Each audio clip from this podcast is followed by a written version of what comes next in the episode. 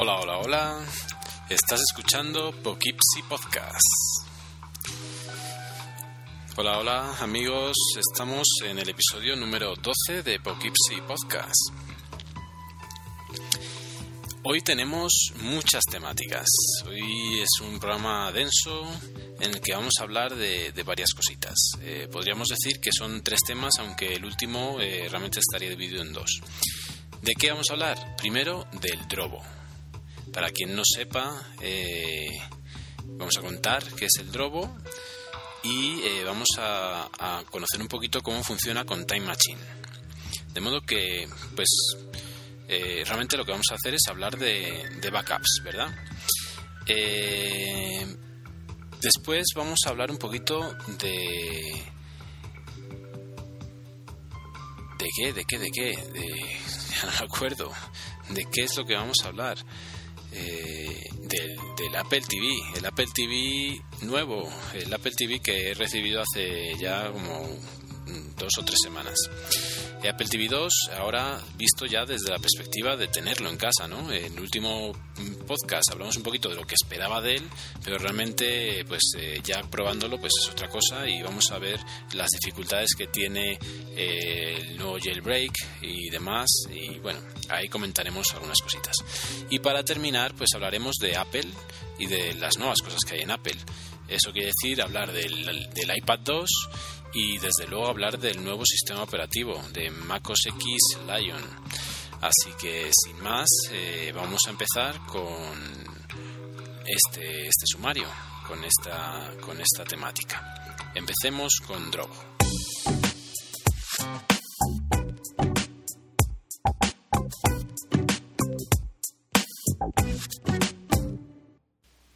Bueno, ¿y qué es el Drobo? Bueno, a ver, eh, el Drobo es un disco duro, o es más bien es una carcasa para discos duros. El primero que salió hace ya bastante tiempo eh, era de cuatro bahías para cuatro discos de 3.5 pulgadas y eh, salió solo con interfaz USB. Se hizo famoso ya en ese momento y a posteriori pues han ido sacando cada vez más modelos, ¿no? Sacaron el mismo, el Drobo, que es el que tengo yo, la segunda versión, que es con, con USB y, dos eh, Firewire 800. Sacaron uno de 8 bahías, que es pues evidentemente el doble de grande. Y a partir de ahí empezaron a sacar que si el FS, que si el S, que si no sé qué, que bueno, algunos, eh, realmente la diferencia de muchos de ellos es o la capacidad, eh, que sean de... Ahora mismo hay modelos de 4, de 5 y de 8 bahías. Eh, y dentro de los eh, dentro de estos nuevos realmente están mucho más pensados como un NAS para, para estar conectado a la red directamente de modo que terminan teniendo solo un puerto de Ethernet y no tienen ningún puerto para conexión directa al, al ordenador con lo cual aunque pueda parecer que hay los nuevos modelos tal cual realmente siguen siendo mucho más apetecibles a mi modo de ver los dos iniciales ¿no? el Drobo y el Drobo Pro que era el de, el de 8 el de 8 bahías de modo que, bueno, como os digo, estamos hablando de, de, algo, de una especie de NAS, pero ya os digo que no tiene por qué ser NAS porque no tiene por qué tener conexión a Internet. Posteriormente también sacaron un, un Drobo Share, que es, eh, es una, una, pequeña pieza que se le añade al, Drobo, al que tengo yo, por ejemplo, eh, y eso sí que le convierte en un NAS. ¿no? Ese Drobo Share eh, tiene la capacidad, primero, de conectarse a través de, un, de una toma de Ethernet, y segundo, a través de dos USBs, conectar dos drobos a través de USB a ese NAS, ¿no? a, ese, a ese Share. Y entonces, bueno, ¿y qué tiene el Drobo que no tengan otros NAS o que no tengan otras, otras cajas de este estilo que tenga varias bahías para tener una gran capacidad de almacenaje? Eh, sin entrar en detalles técnicos, porque tampoco pues eh, no es no es mi campo y tampoco tampoco pues repetiros lo que podéis encontrar en internet es una bobada. Eh, sabéis que estos sistemas funcionan en RAID vale en RAID significa que si tú metes varios discos todos al final se comportan como uno solo. Hay RAID con distintos números, 0, 1, no sé qué. Y en función de, de, esa numeración es cómo funcionan, ¿no? Si comparten información entre ellos, si están divididos, o sea, si, si lo que hacen es copiar a la vez eh, en los dos, por ejemplo, dos discos, ¿no? Que estén en RAID y puede ser que eh, la información entre a la vez en los dos, de modo que los dos sean copias perfectas, copias de uno del otro, y como funciona a la vez, pues tú eh, tienes esa, esa ventaja de, de no preocuparte porque tienes dos discos. Entonces, si uno falla, el otro le hace el respaldo de modo que tendrías que cambiar ese disco y volverías a tener toda la información. Eh, eso es básicamente también lo que hace Drobo, ¿vale? O sea, es un RAID, un estilo de RAID. Realmente yo no sé si está dentro de los estándares o lo que hace es algo novedoso, porque realmente la gran ventaja que tiene el Drobo es que no copia, eh, de, por ejemplo, imagínate que estamos hablando de dos discos, no copia dos discos exactamente iguales, eh, sino que mm, que hace particiones, hace como divisiones de esa información y la va distribuyendo en los distintos discos que tiene, de modo que en dos no se nota tanto, en dos realmente en teoría tendrías los dos iguales, ¿no? Eh, pero cuando tienes ya varios, eh, ya no tienes eh, por parejas los discos, o sea, no tienes duplicado exactamente lo de un disco en otro. A ver si me, si me hago entender. Em, si tuvieras en mi caso, o sea, en mi caso, por ejemplo, eh, ahora mismo yo tengo tres discos. Dos son de un tera y el otro es de 500 gigas. Es otra de las ventajas que tiene Drobo, que puedes meter cualquier tamaño que no importa. Él lo gestiona de tal manera que te haga respaldo entre los tres discos, en este caso, entre los tres discos me hacen respaldo, eh, de modo que si se me estropeara uno de, el de 500 no habría problema. Pero si se me estropeara el de, el de 1000, uno de 1000 tampoco habría problema, porque entre el otro de 1000 y el de 500 tienen el respaldo para el otro. ¿Qué quiero decir con esto? Pues que eh, no están totalmente duplicadas las informaciones, de modo que eh, con eso consigues ganar bastante espacio. Si en un RAID normal lo que tendrías es que si tú compras dos discos de un tera, tienes dos teras y a la larga solo funciona un tera, porque el otro es de respaldo, en el Drobo siempre ganas un poquito. Por ejemplo, yo en este momento tengo dos teras y medio y estoy disfrutando de un tamaño de un tera 400.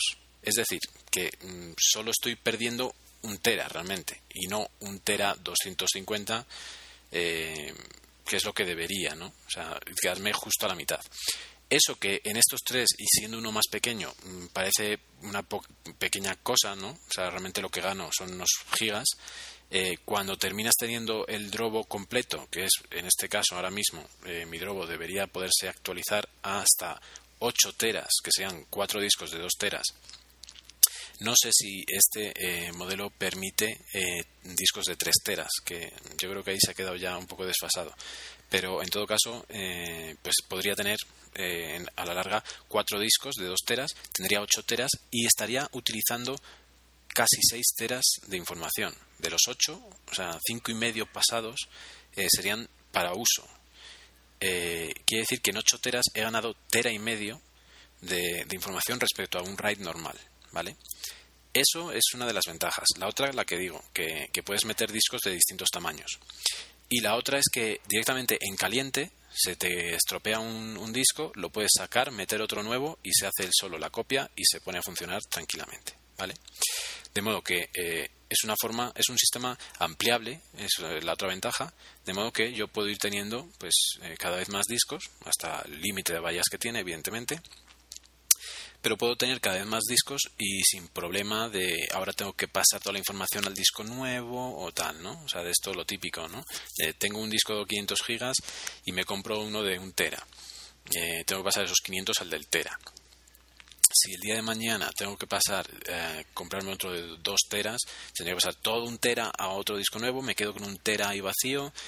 bueno, pues así, en este momento yo ya prescindo de carcasas, compro discos eh, internos eh, libres, sin, tal cual, el, disco.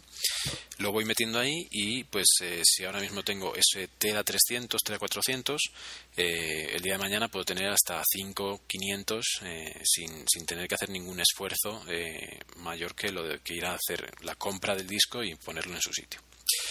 De modo que, como veis, el Drobo es una cosa muy interesante. Ahora que, que ya eh, tenemos el, Thunderbolt entre nosotros, pues eh, eh, es lo que le falta, ¿no? Tener el puerto Thunderbolt.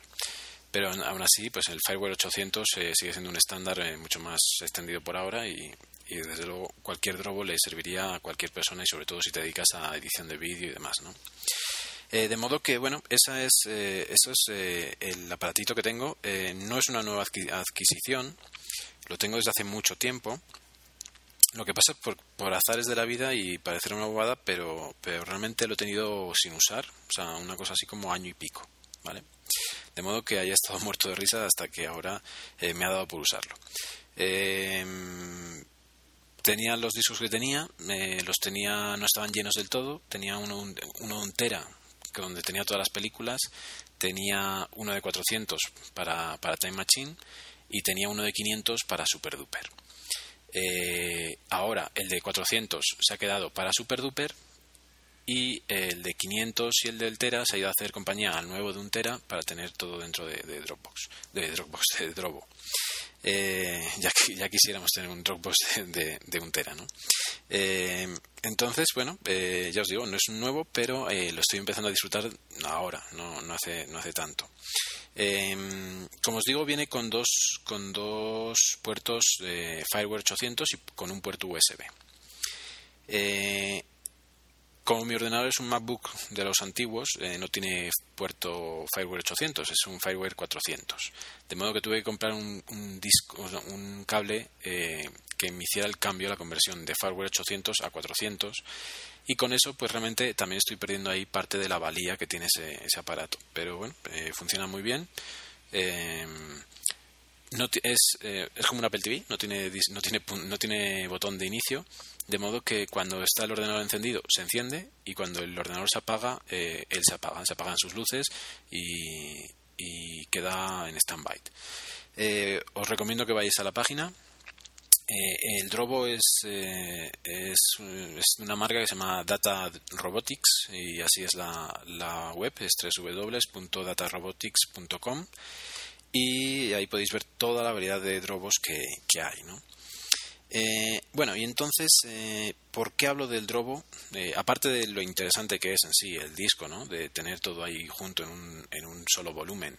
ese es uno de los, de los handicaps que también tiene. Es, es decir, a mí me gustaría tener esa capacidad de, esa ese, ese aseguramiento que, tiene, que tengo con, con esa seguridad, mejor dicho, esa seguridad que tengo eh, de que todo está duplicado, de que no se me va a estropear ningún archivo, de que no voy a perder nada porque se estropeó un disco, eh, me gustaría tenerlo en todo mi backup. O sea, en mi backup eh, incluiríamos ahí el backup del ordenador y mis películas y mis series que están en ese disco externo. ¿no? Sin embargo, el hecho de tener un volumen tan grande tiene un problema cuando lo vayas a utilizar con Time Machine. Todos sabéis que Time Machine es una copia incremental que si tú no le pones un límite eh, se, se, colapsa un disco entero por muy grande por muy grande que sea o sea si yo le dejara el tera y medio eh, para Time Machine a lo largo a, lo largo de los meses terminaría teniendo un tera y medio de Time Machine y no podría meter nada más en ese disco eh, por eso, siempre es recomendable, si en función del tamaño que tú tengas en el disco duro del ordenador, tener un Time Machine adecuado, ¿no? O sea, por ejemplo, cuando me compré mi primer disco para Time Machine, era el disco de 400 gigas, mi ordenador tenía en ese momento un disco de, de 120 gigas. Eh, sobraba, sobraba. De modo que en general lo que yo recomiendo es eh, realmente pues eh, un poquito menos del doble. Con eso vale. O sea, realmente para un disco de 120 con uno de 180 valdría de para Time Machine uno de 320, perfecto. Y uno de 400 a mí, pues siempre me ha sobrado. Tenía meses y meses eh, de, copias, ¿no? De modo que, eh, teniendo esto presente, eh, cuando tú tienes un disco tan grande ya de un tera y pico, pues realmente es un problema, porque por muy grande que sea tu disco interno, o sea, de hecho, yo ahora mismo mm, me veo, o sea, tengo ciertas dificultades para elegir, o sea, si yo tuviera que elegir ahora mismo comprarme un ordenador eh, ¿necesito un tera de disco interno? Eh, yo creo que no. O sea, yo creo que no. O sea, yo tengo ahora mismo mi ordenador con 500 gigas y me sobra. O sea, me sobra, eh, tengo como casi 200 libres. Entonces, un tera a la larga te obliga a tener un disco para una Time Machine mucho más grande. Pero ¿realmente lo vas a llenar? ¿No vas a llenar? Entonces, por eso, por ejemplo, yo ahora mismo, hasta hace poco, estaba utilizando el de 400 con un disco interno de 500, pero como no lo tengo lleno, pues no me importaba, o sea, no, tenía ningún problema. Eh, pero bueno, a lo que vamos. Teniendo un drobo ya de un tera y pico, eh, es ilógico pensar que voy a llenarlo con solo copias de seguridad de Time Machine. Eh, además, si queréis, podemos entrar en ¿merece la pena Time Machine? ¿Quién debería utilizar Time Machine? ¿Qué otras opciones hay? ahora podemos hablar de eso. Eh, eh, a lo que iba es que cuando tienes un disco tan grande, eh, pues no, mm, no puedes, o sea, no deberías utilizarlo todo para Time Machine.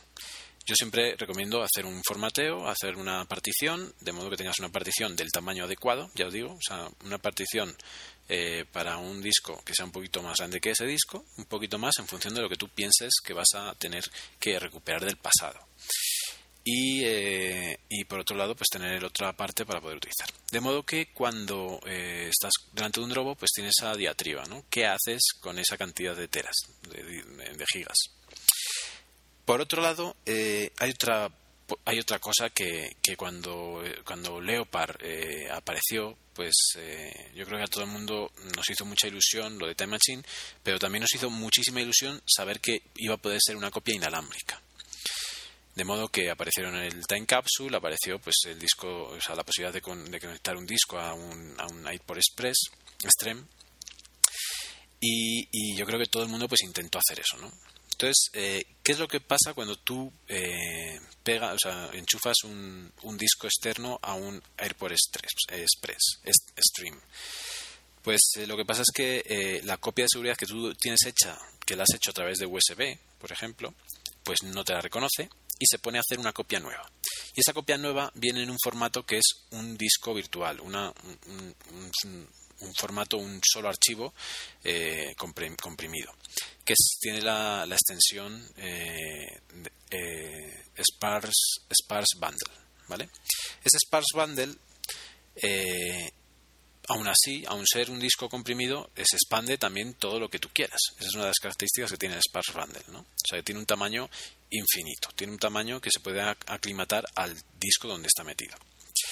Eh, de modo que tú empiezas a hacer tu copia, tardas eh, un día o más de un día y eh, a mí en mi caso y supongo que a mucha gente, pues después de la ilusión de, ver la copia hecha a través de, del AirPort, realmente te dices, dices, no, o sea, esta velocidad de copia de seguridad no me interesa. Evidentemente, no estoy hablando de la primera, pues porque la primera se tiene que tardar porque sí, ¿no? Pero las incrementales también tardan más de lo que deberían. Eh, de modo que mm, te decepcionas y vuelves al USB. En mi caso, así fue. ¿Qué pasa cuando vuelves al USB? Pues que primero borraste tu copia de seguridad, que estaba en formato de carpeta simplemente, para crear ese Spar eh, Bundle y cuando vuelves al USB resulta que el Spar Bundle tampoco funciona en el USB, es decir, es incompatible. O sea, no puedes tener los dos mundos, la parte inalámbrica y alámbrica, juntas. Eh, lo cual mm, está mal, o sea, realmente es una, pena, es una pena bastante grande. Eh, de modo que, bueno, eh, te toca volver a hacer la copia. Entonces llega el momento de decidir qué voy a hacer con el drobo tengo mucho espacio, no quiero hacer partición en el drobo, porque no es esa la filosofía del drobo. La filosofía del drobo es tener todo junto, tener un gran volumen junto. Eh, y entonces tengo que decidir qué hacer con el drobo. Y resulta que eh, navegando por la página web de Drobo, pues en su día yo ya había visto que había una, eh, una aplicación, un script, que te permitía limitar dentro del volumen total del Drobo que tu copia de Time Machine solo eh, quedara en un porcentaje de ese tamaño o en unos gigas, ¿no? Esa, esa aplicación o ese script eh, se llama Time Tamer.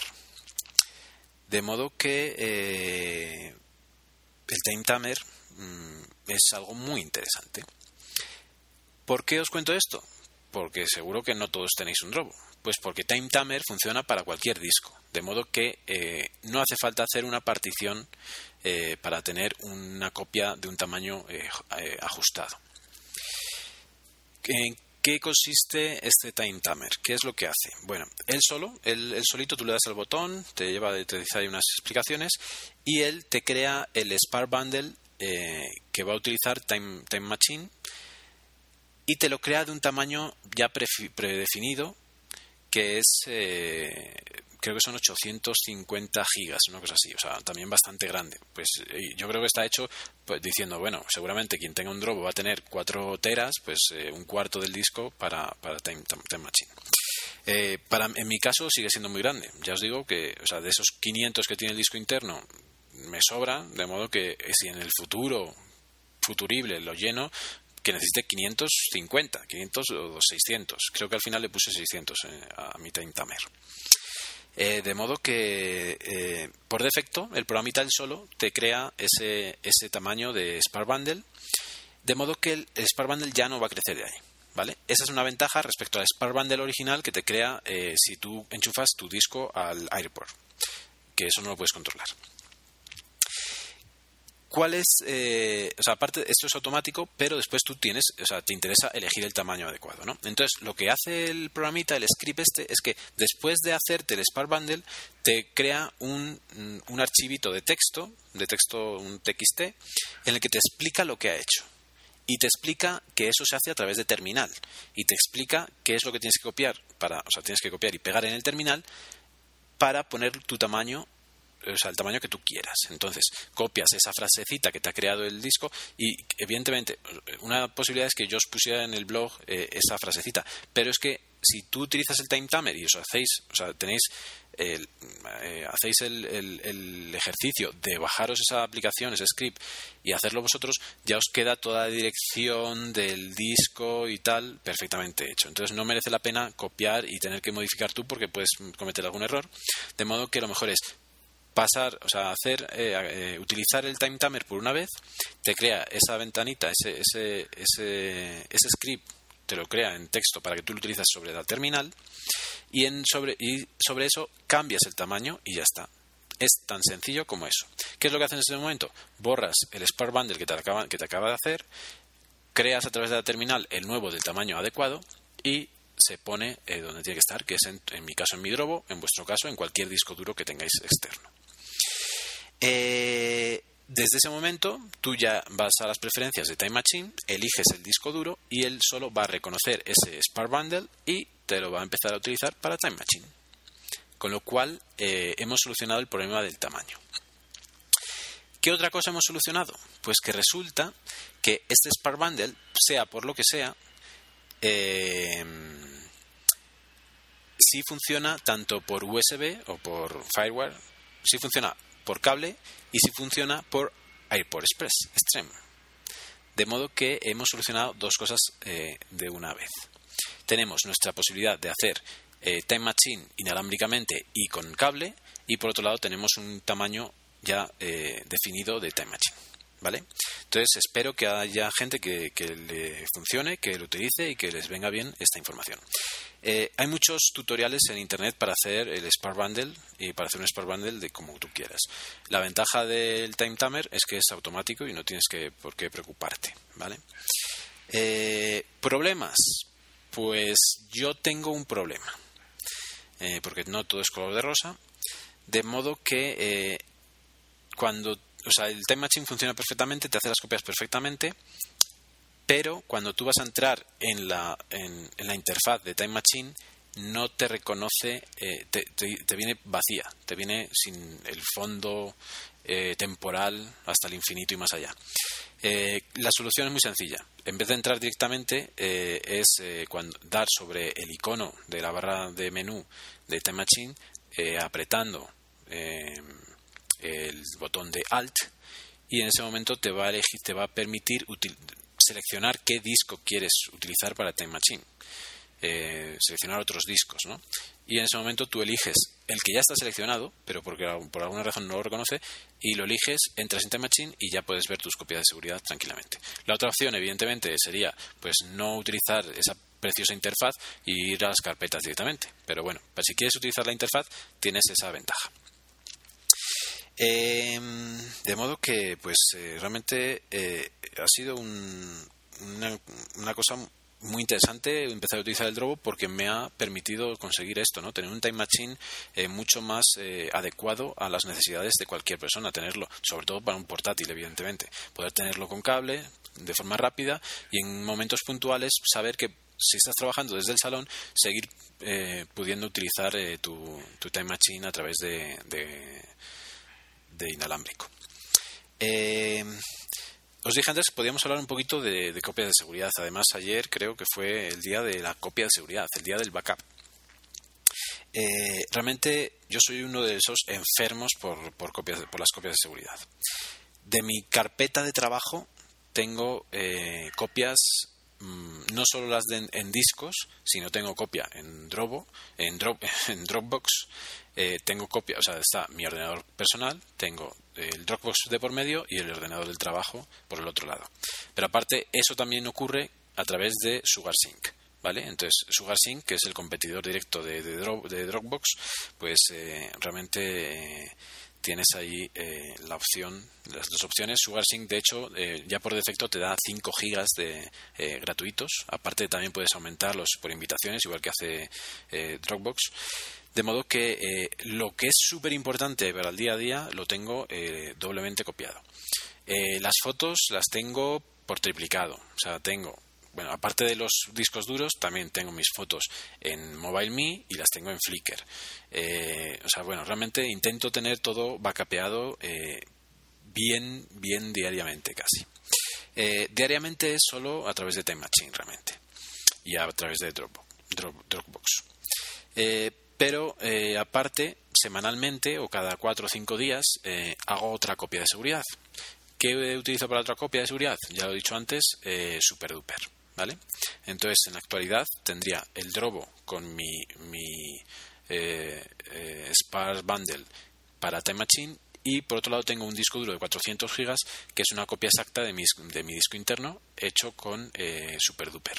SuperDuper, para quien no lo conozca, yo creo que nadie no lo conocerá, eh, todo el mundo lo debe conocer ya. Eh, SuperDuper eh, es una opción de pago. tienes otra muy similar que se llama Carbon Copy Cloner, que, que ambos lo que hacen es una copia exacta del disco es una copia incremental, o sea, no, no incremental en el sentido de Time Machine, que se te quedan, va capeado el pasado, sino copia incremental en el que todo lo que no ha cambiado se mantiene y todo lo que ha cambiado lo añade y borra lo que estaba en su lugar, ¿no? De modo que siempre tienes una copia exacta. ¿Cuál es la ventaja de esto? Pues que mm, puedes arrancar desde esa copia. De modo que si en un momento dado se te estropea tu disco interno, eh, puedes seguir trabajando tranquilamente eh, desde el disco externo, ¿vale? Eh, de modo que ahí, claro, ahí está ya quién debe utilizar Time Machine o quién debe utilizar otros sistemas, ¿no? la idea, mm, yo utilicé mucho Time Machine eh, en el pasado cuando estaba escribiendo mi tesis doctoral. ¿Por qué? Pues porque ahí eran eh, trabajar sobre los mismos documentos día tras día, tanto lo que es el texto como las presentaciones, de modo que eran eh, trabajar, mandar al jefe, modificar, volver a modificar. El jefe, los jefes siempre suelen eh, eh, pedirte que cambies a una o sea, cambies algo por la versión que tenías antes y que él te dijo que la cambiaras por otra. Entonces es muy bueno tener esos backups, ¿vale? Eh, entonces, la gente que utiliza, que está trabajando siempre sobre texto, sobre pequeñas modificaciones de un mismo archivo, es muy interesante que tengan Time Machine siempre activo y entonces que cada hora tengas la seguridad de haber guardado eh, copias eh, distintas, ¿no? Em, que eh, la gente que no hace eso, que su forma de trabajar es distinta, ¿no? Que lo que necesitan es simplemente un backup de seguridad, pues realmente es muy posible que em, que, que con un super duper o con un carbon copy cloner les, les bastara. Y es mucho más sencillo, eh, incluso yo creo que es menos, no sé, o sea, me parece más lógico porque además tiene esa ventaja de poder empezar a utilizarlo en un momento de desesperación en el que se te estropea el ordenador. Evidentemente, ¿cuál es la ventaja que tiene también eh, Time Machine? Es que desde Time Machine, o sea, desde, desde Super Duper se te estropea el ordenador, te, te, compras un disco interno nuevo, lo metes y haces el proceso contrario, haces el backup desde el disco externo hacia el interno y realmente tú no pierdes ni un minuto de trabajo para, para tener todo en su sitio otra vez. Entonces sigues trabajando en tu disco externo mientras hace el backup. Terminas de hacer el backup, guardas todo lo que hayas modificado en ese momento, vuelves a hacer un backup rápido y apagas y enciendes desde el disco interno y tendrías todo perfecto. Eh, Time Machine tiene otra ventaja, que sí que pierdes el tiempo de instalación y el tiempo en el que se tiene que hacer ese, eh, esa vuelta de, poner todos los archivos en su sitio, pero te hace una limpieza eh, bastante profunda del disco. De modo que tú cuando utilizas para restaurar eh, Time Machine ganas, yo, yo diría que siempre ganas unos 10 gigas de disco ganas velocidad del ordenador, ganas estabilidad, ganas, pues estás realmente igual igual no desde una no es como si estuvieras desde un disco desde un ordenador nuevo totalmente pero realmente sí que has ganado bastante. Y de hecho eh, ahora recuerdo que hace un tiempo eh, comentaba eh, Fede de, de, Puro Mac que él tuvo problemas con con su último ordenador, con su MacBook Pro, porque estaba haciendo, estaba restaurando, restaurando desde un super duper, entonces le devolvía cosas de, mm, de instalación, cosas del sistema que eran del ordenador anterior, del anterior MacBook Pro. De modo que no funcionaban bien con el nuevo MacBook Pro y se le estaba estropeando el ordenador por eso. Entonces, eh, restaurar un ordenador nuevo, por ejemplo, o un disco nuevo eh, desde SuperDuper mm, tampoco es tan, eh, tan excesivamente bueno. Un disco nuevo sí, pero si te compras un nuevo ordenador es mucho más factible partir de tu Time Machine y empezar con tu Time Machine, ¿vale? Esa es mi opinión. Aparte también os comento que eh, pues con la llegada de, de, Lion vamos a tener eh, esa, la opción esa de guardar versiones en local y después en Time Machine y demás. Eh, ¿Por qué comento esto? Pues porque si lo que estáis haciendo es, es, cambiar, es modificar archivos continuamente, igual esa hora que te da Time Machine no es suficiente y quieres tener backups más a menudo, y os recomiendo una aplicación que se llama Forever Safe, que lo que te hace es, eh, según tú le pongas en las preferencias, yo creo que tengo cada 10 minutos, entonces cada 10 minutos me guarda los archivos que estoy trabajando. Puedo personalizar, puedo decirle qué programas quiero que me guarde y qué no. Entonces yo solo le tengo puesto que me guarde sobre Pages y sobre Keynote. Eh, son los realmente los que me, jodería mucho. Perder, 10 minutos de trabajo me jodería en los demás, pues no. Entonces, eh, sobre esos archivos de ofimática sí que tengo eh, activado el Forever Safe, de modo que ese Forever Safe también te hace eh, copias. Más o menos lo que va a hacer es lo de lo que va a tener Lion, ¿no? Copias en local de versiones. Y con esto, bueno, yo creo que el tema del drobo eh, lo tenemos eh, solucionado y ya hemos hablado de él. Una última, un último apunte sobre Time Machine. Y es que hace un tiempo eh, salió una, un software que se llama Dolly Drive. Dolly Drive, Dolly de, de, la oveja Dolly, ¿no? Y de hecho el simbolito es una ovejita. Dolly Drive es una opción al estilo Dropbox, una opción online para backupear a través de Time Machine. De modo que Time Machine te haría el backup online en la nube. Eh, ventajas, todas, ¿no? O sea, tienes que, tienes que viajar y si quieres seguir teniendo tu backup, eh, lo vas a poder hacer desde cualquier hotel sin tener que llevar tu disco duro, ¿no? Eh, desventajas, pues que está en la nube, que no creo que funcione excesivamente bien, lo siento mucho, pero no creo. debería funcionar bien, o sea, si funcionara también, o sea, si tú lo que estás trabajando a diario funciona la sincronización también como con Dropbox, eh, realmente, pues eh, realmente sería muy bueno. El, problema grande es el precio, evidentemente. Pero en todo caso podéis probarlo. Si alguien eh, tiene experiencia, pues que nos comente a ver qué, qué tal. Bueno, y con esto yo creo que terminamos este tema y vamos a hablar un poquito del Apple TV.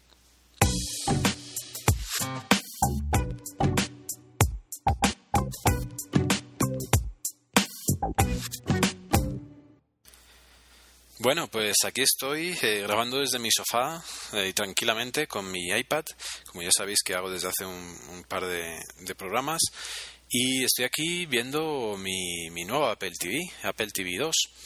Eh, en el último programa ya comentamos un poquito lo que podría esperarse de él, ¿no? el gran defecto que ya dijimos en su momento ya no es que no tenga disco duro porque eso lo tienes que asumir desde un principio pero lo que sí que no me gusta es la interfaz que pues que pierdes esa esa principal función de ver tus películas en pos de que lo que ves realmente y lo que está principalmente en la interfaz es toda la parte de alquiler, ¿no? De alquiler y compra.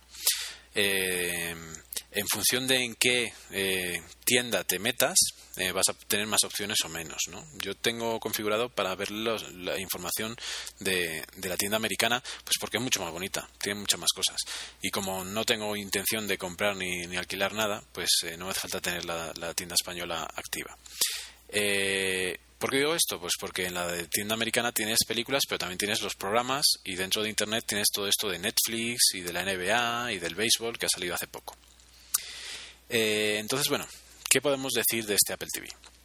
Evidentemente es una monada, es muy bonito, eh, pero es bonito porque es muy chiquitito. O sea, realmente, si tú comparas eh, el anterior de aluminio en blanco con este negro de plástico, realmente para mí es mucho más bonito el anterior. Lo que pasa es que, claro, lo pones al lado y, claro, pues queda como, como una tartana ahí. Es una cosa demasiado grande ya comparado con este. Pero si no fuera por el tamaño, desde luego, lo que es belleza no, a mí no me parece excesivamente bonito. Es una cajita negra pequeña. Eso sí, también. O sea, si bien el otro quedaba muy bonito y llama mucho la atención, este tiene la otra cosa, ¿no? Que eh, el otro llama la atención por bonito, porque se veía muy grande, eso de Apple TV y la manzana y tal. Este llama la atención porque ves una cosa cuadrada con una lucecita blanca encima del mueble y, te pregunta todo el mundo, ¿y eso qué es? Eh, de modo que, bueno, a nivel físico, pues cada uno con, con su cosa, ¿no? Eh, el mando. El mando. Mm, al principio me parecía muy incómodo, eh, mucho más incómodo que los de plástico blanco, pero realmente me he acostumbrado y realmente es muy, muy agradable. Y yo tengo una pregunta sobre esto del mando, y es que eh, a mí me da la sensación de que el aluminio del mando del Apple Remote es distinto que el aluminio del iPad y del aluminio de los, de los MacBooks. Eh, me da la sensación de que tiene un acabado mm, un poquito más rugoso y que le hace mucho más resistente a los, a los arañazos, que es uno de los problemas que, que tienen estos, estas cosas y, por ejemplo, el, iPad, pues que sin funda es impracticable porque pues, estás sufriendo, porque la parte de atrás se te va a rayar, incluso si la pones encima de un vidrio. Entonces, me da la sensación, o sea, no sé si es por el tamaño y porque, no sé, porque da otra, otra, otra da otra sensación, pero yo creo que es cierto que es que tiene otro acabado que los ordenadores y que el iPad.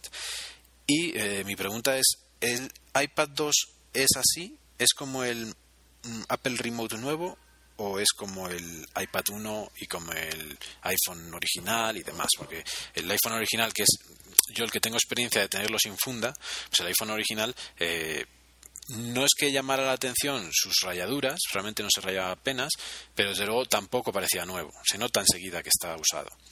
Y eso pues a muchos nos jode, ¿no? Tener un aparato así. Eh, entonces, mm, la pregunta viene porque eh, si Apple ha creado las Smart Cover y no ha tenido en cuenta la parte de atrás del iPad para protegerlo, ¿será que es distinto? ¿Alguien ya ha probado qué dureza tiene el iPad por detrás, el iPad 2? Realmente es, una pregunta interesante. Eh, bueno, respecto al software, ¿qué nos encontramos y, qué cosas que no comentáramos el otro día puedo decir del aparato? Pues eh, lo primero es que eh, te acostumbras enseguida a lo de tener que ir a ordenadores y a tu biblioteca para, para ver las cosas. Lo segundo es que, tal como dije, eh, perdías la, la, parte de arriba donde salían las cosas. no es verdad. en la parte de arriba de la pantalla, ahora lo que sale es en la última carpeta de tu biblioteca en la que estuviste. Es decir, si yo me meto, entro en mi biblioteca y me meto en películas, cuando salga al menú principal, arriba van a salir las miniaturas de las películas. Si me meto en podcast, van a salir las miniaturas de los podcasts. De modo que sí que sigues utilizando parte de la, interfaz principal eh, en contra de lo que yo pensaba, que siempre tenías que utilizar la interfaz de biblioteca, que es mucho más simplona, que es mucho más eh, en plan front road. ¿no? Eh, aún así, pues sí que hay cosas que me han decepcionado. La primera cosa que me decepcionó eh, fue en la parte de Internet. Y es que ahora aparece una parte de radio y si te metes en esa parte de radio, lo que sale son las emisoras que salen por defecto siempre en iTunes desde hace no sé cuántos años. Eh, es decir, no salen las tus emisoras de radio que tienes dentro de iTunes. Yo tengo toda una lista de emisoras de radio de España, eh, de modo que en el Apple TV original tú las podías poner eh, como lista, como una lista, y desde la parte de radio mm, podías elegir las, las listas. Entonces, si, lo que, si creabas una lista, era muy fácil que te aparecieran y que se guardaran en el Apple TV, de modo que las tenías siempre en, ese, en, esa parte de Internet, junto a, eh, junto a, YouTube y, no sé si en el otro, sí, en el otro solo sale YouTube y radio. Eh, de modo que por ese lado, mal. Por ese lado, mm, mal porque no hay forma ahora en este Apple TV tener eh, radios personalizadas lo cual para mí es una jodienda porque era una de las cosas que utilizaba en el Apple TV original. Si bien desde hace alguna actualización no, casi siempre se colgaba, pero realmente era muy, muy bueno tener ahí esa, esa parte. La otra parte, eh, otra, otra cosita que me he fijado que está muy interesante. Eh, ahora eh, desde cualquier capítulo de series o películas puedes eh, darle a puedes decirle apretando un rato al botón de play eh, que puedes sale un menú contextual y en ese menú contextual puedes elegir darle a ya visto o a darle a no visto cosa que antes no se podía. Antes solo se podía darle a, a, a ya visto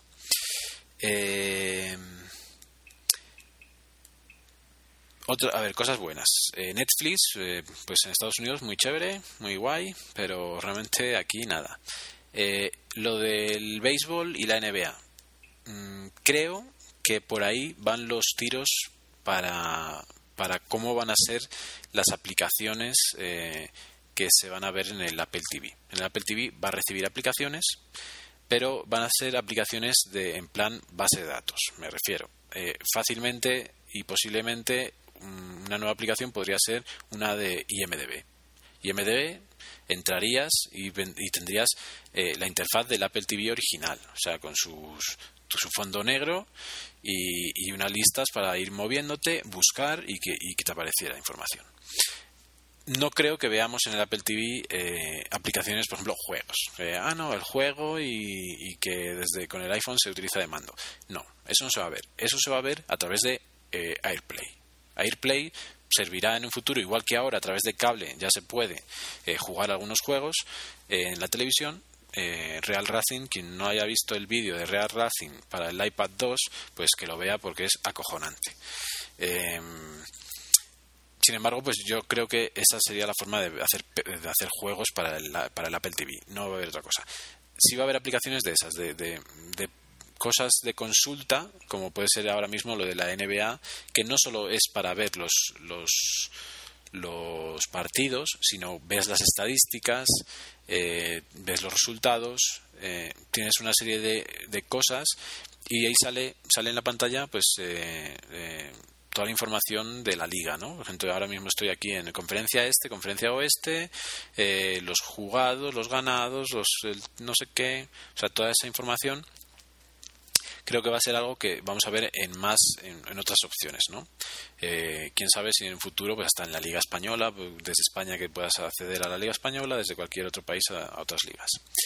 Eh, eso está muy bien y ya os digo que me parece que es el futuro que va a tener Apple TV va a tener aplicaciones pero no vamos a tener una interfaz eh, en plan las aplicaciones sobre la pantalla y elegirlas no. O sea yo creo que va a ser una lista va a ser mucho más textual mucho más en plan teletexto que, otra cosa. Pero bueno, en, todo caso, ya os digo que es muy interesante. Em, las fotos eh, han mejorado porque tienen más, más opciones, eh, tienes más formas de ver, tienes por ejemplo los eventos, las fotos, las caras, que antes no tenías caras, eh, las reproducciones, ahora tienes para hacer pases diapositivas los ajustes al lado y puedes elegir más ajustes que antes. Tienes eh, la opción de papiroflexia, del, de origami que tenemos en el iPad. Eh, tiene eh, tiene un par de efectos que son los móvil de fotos y móvil navideño que ya venían en el, en el iPhoto del Mac y que es impresionante que con este procesador pues te haga en vivo y en directo te haga eh, la presentación eh, lo que el, el, iMac en generar un vídeo te tarda la de, la de Dios eh, aquí directamente te lo hace en vivo y en directo te crea el vídeo con unos movimientos y unos efectos impresionantes ¿no? y ya no solo es el de reflejos y el de origami que más o menos pero es que el de móvil pues es un efecto en 3D con mucho movimiento del, de las imágenes que se, pues que tira de procesador es evidente em, Además, una cosa curiosa es que eh, cuando tú haces AirPlay eh, desde el iPad, y supongo que desde el iPhone evidentemente también, eh, tienes todas las opciones del, Apple TV te aparecen para las pases de diapositivas, de modo que desde, el, las fotos que tú tienes dentro del iPad eh, puedes verlas con las nuevas transiciones que solo tiene el Apple TV, que no tiene el iPad, las puedes ver en la televisión, lo cual es muy curioso. Eh, y también demuestra también esa potencia, ¿no? Pasa la película, pasa la foto desde tu iPad a tu Apple TV y el Apple TV genera vídeos en tiempo real de una manera muy interesante. Eh, han cambiado el, eh, los, eh, el, teclado. El teclado ahora es bastante más rápido para escribir porque pues eh, con el botón de, de, play puedes pasar de mayúsculas, minúsculas y símbolos fácilmente, mientras que con los de los otros vas señalando. Ese, ese, es un momento en el que el botón central del, del nuevo Apple Remote funciona de forma distinta al de play en el resto del tiempo son iguales, hacen lo mismo, hacen play y pausa. Pero eh, cuando estás dentro del teclado, el de play sirve para cambiar esos ajustes, para cambiar de mayúsculas a minúsculas y a, y objetos, eh, y a símbolos, mientras que el del centro de la ruleta, ese es el que sirve para señalar la letra, para la que has elegido. Eh, ¿Qué más cositas? El salvapantallas viene con, un, con más fotos por defecto, de fotos internas. Eh, hay una cosa muy curiosa y es que eh, tienes la opción de cambiar el nombre del Apple TV eh, y por defecto ya te vienen una serie de, opciones, ¿no? Apple TV, Apple TV sala de estar, salón, dormitorio, cocina, comedor, oficina, personalizar. De modo que ya Apple quiere que tengamos en cada uno de nuestros televisores un Apple TV. Mm, y bueno, en mi caso así es, aunque sea uno viejo y uno nuevo. Eh, tiene una opción de enviar datos a Apple para ir mejorando, supongo. Y eh, del, Apple TV por defecto, poco más que decir. Salvo la gran pega que tiene y lo que me ha hecho mm, joderme en él y bueno, en fin. El Apple TV 2 no reconoce los subtítulos que antes sí reconocía el Apple TV 1. Eh, ¿Qué subtítulos me refiero? Pues a los subtítulos que incrustabas como por, eh, con un programa por ejemplo como Submerge. Submerge que es de la misma casa que hay Subtitle y que eh, Road Movie por alguna razón no son reconocidos eh, por el Apple TV 2 Submerge te permite eh, ya esto supongo que lo, que lo hablaría eh, cuando hablamos de, todo esto al principio del podcast, eh, en los primeros episodios. Submerge te permite guardar como película sin tener que hacer el renderizado, de modo que te queda como, o sea, si tú has modificado la película ya y tienes un MP4 o un M4V, un M4V mejor dicho, lo pasas por Submerge, se convierte en un mob en el que tienes el M4V dentro y el subtítulo incrustado de una forma superficial, digamos, ¿no? Y que tardas 20 segundos en hacerlo. Pues resulta que eh, esa forma de hacerlo eh, no funciona con el Apple TV nuevo. Y mucho me temo que supongo que si quien lo haga a través de, de no, tampoco, no, no se puede. Iba a decir a través de QuickTime. QuickTime, eh, los eh, M4Vs no te los eh, guarda con subtítulos, tiene que ser un Navi. De modo que nada. la cuestión es que todas las series que he hecho en el último año, seguramente no las puedo ver en el Apple TV nuevo. anteriormente, cuando utilizaba Visual Hub, lo que hacía era pasar por. pasar por. por primero por QuickTime, ahí metía esos subtítulos de forma rápida en 20 segundos y después eh, en, en, Visual Hub se renderizaban del todo y quedaban bien renderizados. Todos esos funcionan, siguen funcionando. Pero todos los nuevos que estoy haciendo con Permute o con iflix y que después los subtítulos se los meto con Submerge, pues se, me ha jodido. Entonces, ante esta, eh, esta mierda, porque no tiene otro nombre y no tiene sentido que pase eso, porque es como volver hacia atrás en vez de evolucionar, o sea, es tener un Apple TV peor que el anterior, o sea, que tiene menos opciones. Entre lo de la radio y esto, pues tiene menos opciones a la larga. ¿Qué es lo único bueno que tiene el Apple TV nuevo? Que es mucho más fluido cuando lo mueves, pero realmente eh, de funcionalidades tiene menos y son peores, así de claro.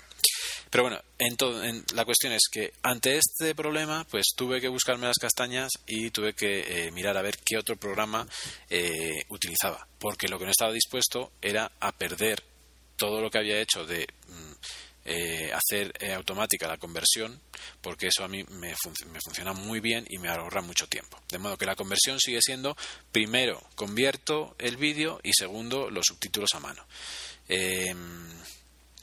¿Por qué? Pues porque, porque sí, o sea, porque evidentemente no es lo mismo llegar a casa y tener que poner a convertir y tardar media hora en poder ver un archivo a llegar a casa y en 20 segundos tener el vídeo para ver. Entonces, pues por mucho que, eh, que, a la gente le guste o no le guste, el personalizar y el automatizar eh, todo lo que tiene que ver con la eh, modificación del vídeo es desde luego una ventaja.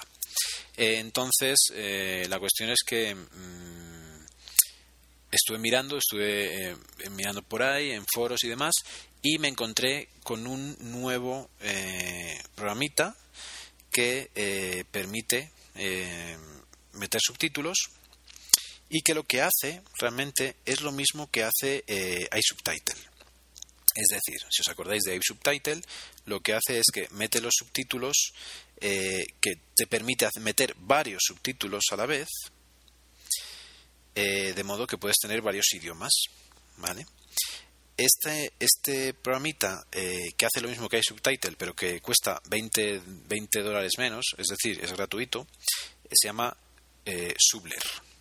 Subler es de código abierto, es gratuito, funciona mejor que iSubtitle. ¿Y por qué digo que funciona mejor que iSubtitle? porque eh, ya os comenté en su día, eh, yo creo que con las actualizaciones que ha habido de iSubtitle y demás, eso se habrá solucionado. Pero eh, os comenté en su día que iSubtitle, em, cuando la conversión la haces como estamos hablando, que es un vídeo en el que solo haces la medio incrustación de los subtítulos de forma rápida en 20 segundos, esos subtítulos en el Apple TV, al menos en el anterior, en el 1, no funcionaban bien. No salían los nombres del idioma y una vez que ponías uno era muy difícil que el Apple TV volviera a cambiar al siguiente, ¿vale? Eh, sin embargo, eh, con Subler esto no pasa. Eh, ya os digo que igual iSubtitle ha mejorado desde la última vez, pero lo que está claro es que con Subler esto no pasa. y no pasa y además es mucho más rápido porque simplemente, o sea, es automático, no guarda, no tarda esos 20 segundos, o sea, tarda 0, o sea, es darle al botón rojo, decirte guarda, le das a guardar y queda guardado. ¿Vale? O darle a comando S y queda ya formado el, el, archivo y no te lo convierte en un mob, sino que se queda como M4V. Puedes meter todos los discos que todos los subtítulos que quieras, puedes meter también eh, algunos metadatos, eh, aunque no lo recomiendo, porque pues comparado con iFlix no, no, tiene, no tiene nombre esto, ¿no? Pero eh, lo de los subtítulos es muy interesante.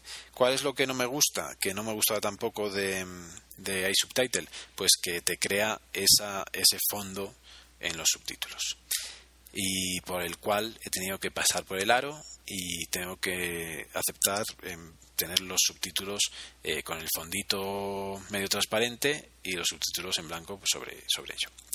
Em, es, eh, es, lo único que he tenido que aceptar. O sea, todo lo demás funciona mucho mejor que, que, ah, que Submerge, funciona mejor que iSubtitle y eh, tiene, tengo la ventaja de tener eh, la posibilidad de ver las series o las películas sin subtítulos, con subtítulos en español, con subtítulos en inglés, de modo que ahora me bajo los subtítulos también en inglés y los incrusto rápidamente y funciona a las mil maravillas.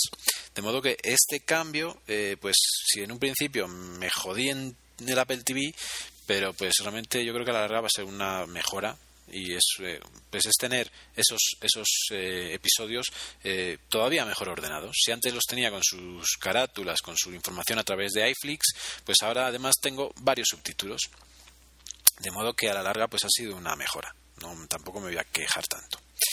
de modo que eso es lo que hay en el Apple TV nuevo. ¿Qué es la otra cosa? Pues ya os imaginaréis, la piratería del Apple TV, el jailbreak. Bueno, eh, ¿qué se puede decir del jailbreak y de, y de, la opción de tener eh, instalados otros reproductores dentro del Apple TV? Pues eh, las opciones, en mi caso, ya que en su día compré el ATV Flash, pues pasan por seguir utilizándolo, que ya es gratuito para quien compramos la primera versión. Para quien no la comprara y se compre la versión Black, que es como se llama para el Apple TV nuevo, eh, sale mucho más barata que, la anterior. La anterior eh, te cobraban por, por, por, años de uso. O sea, te, te, cobraban, si querías para un año, para que las actualizaciones de ese año te, te las pudieras actualizar, eh, te cobraban una cantidad. Para, creo que era para un año, para dos años y de por vida. Yo pagué el de por vida y creo recordar que pagué como unos 80 dólares ya hace un par de añitos. Eh, ahora está a 20 dólares, ¿vale? Eh, en todo caso, eh, ya comenté por Twitter con Osimar, le estuve contando, ha sido un fiasco y ha sido penoso la experiencia. no está todavía para piratear el Apple TV, no funciona bien y pierdes pierdes lo de siempre, pierdes un poquito no es que se note mucho, pero pierdes eh, un poquito de rapidez, de fluidez en el aparato para, los, para el uso normal, eh, bueno suyo, para el suyo original. Y por otro lado, pierdes, eh, por otro lado no ganas nada, porque realmente no funciona nada bien. Instalé la beta 3, ahora hay una beta 4 que no he probado y ni, pienso probar hasta, hasta que nos haga ya la, versión definitiva. la beta 3 te instalaba el XBMC, también puedes instalar Plex, eh, Plex, eh, en teoría, a no ser que me equivoque, eh, necesita el ordenador también encendido. O sea, necesita tener corriendo el servidor en el ordenador. De modo que tener Plex, para mí, que sé que los vídeos los voy a tener codificados para el Apple TV, no, no tiene ningún sentido tenerlo. lo que sí que tiene sentido es XBMC, porque en XBMC puedes configurar tu, un disco duro eh, que esté conectado a tu AirPort Stream eh, para poder ver en streaming todo lo que tengas dentro de ese disco duro. En mi caso, el Drogo, ¿no?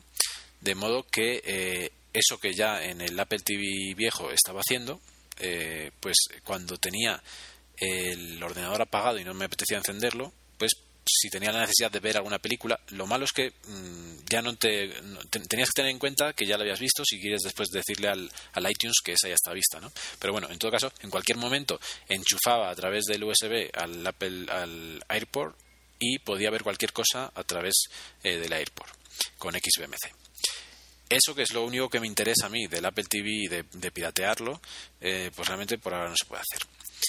Eh, instalé el XBMC la instalación fue perfecta. El XBMC, la interfaz está más lograda. Es la misma interfaz, pero se ve más bonita. Eh, tiene, o sea, cuando entras en los menús, cuando está cargando algo, sale abajo un, dispositivo ahí de un, dibujito de que está cargando. Está como más refinada la interfaz. Eh, pero aún así, eh, pues cuando ibas a darle a play, pues ahí no reproducía nada. No reproducía nada y se colgaba y se reiniciaba. Em, va a tener buena pinta, o sea, tiene buena pinta, va, a estar bien cuando funcione bien. De hecho, por ejemplo, en el Apple TV viejo, cuando tú le dabas a, activar el XBMC, como que ahí se rompía la conexión entre el sistema operativo del Apple TV y arrancaba el del, el del XBMC, se veía incluso una, un cuadro que era una ventana de, de, MacOS con los con los tres botoncitos los tres botoncitos eh, con el semaforito arriba. O sea era como hay un, un rompimiento no o sea se, se, dejaba de utilizar un sistema operativo para utilizar el de XBMC ahora es mucho más suave el cambio de modo que tú entras y es como entrar en cualquier otra opción del, del Apple TV Entras, se ve el logotipo de XBMC y se arranca rápidamente. Pero ya os digo que no reproduce nada. Eh, aún así, pues en el futuro estará muy bien. Eh, otras ventajas que podrá tener el jailbreak, pues que eh, se supone que están ahora en fase alfa, tiene un reproductor nativo, de modo que te va a salir un reproductor desde los desde los controles del Apple TV sin tener que abrir ninguna opción como por ejemplo XBMC. Entonces, si quieres utilizar películas no adaptadas al Apple TV, pero desde la interfaz del Apple TV, en el futuro se va a poder eso es, también va a ser una ventaja y una cosa muy interesante. También han puesto nativo un, un lector de feeds, eh, un, lector de tiempo. Eh, hay cosas muy interesantes. Realmente el, ATV Flash es, es, está muy bien, pero ya os digo que no lo intentéis por ahora porque realmente no merece la pena, no funciona nada bien. Fue una decepción grandísima.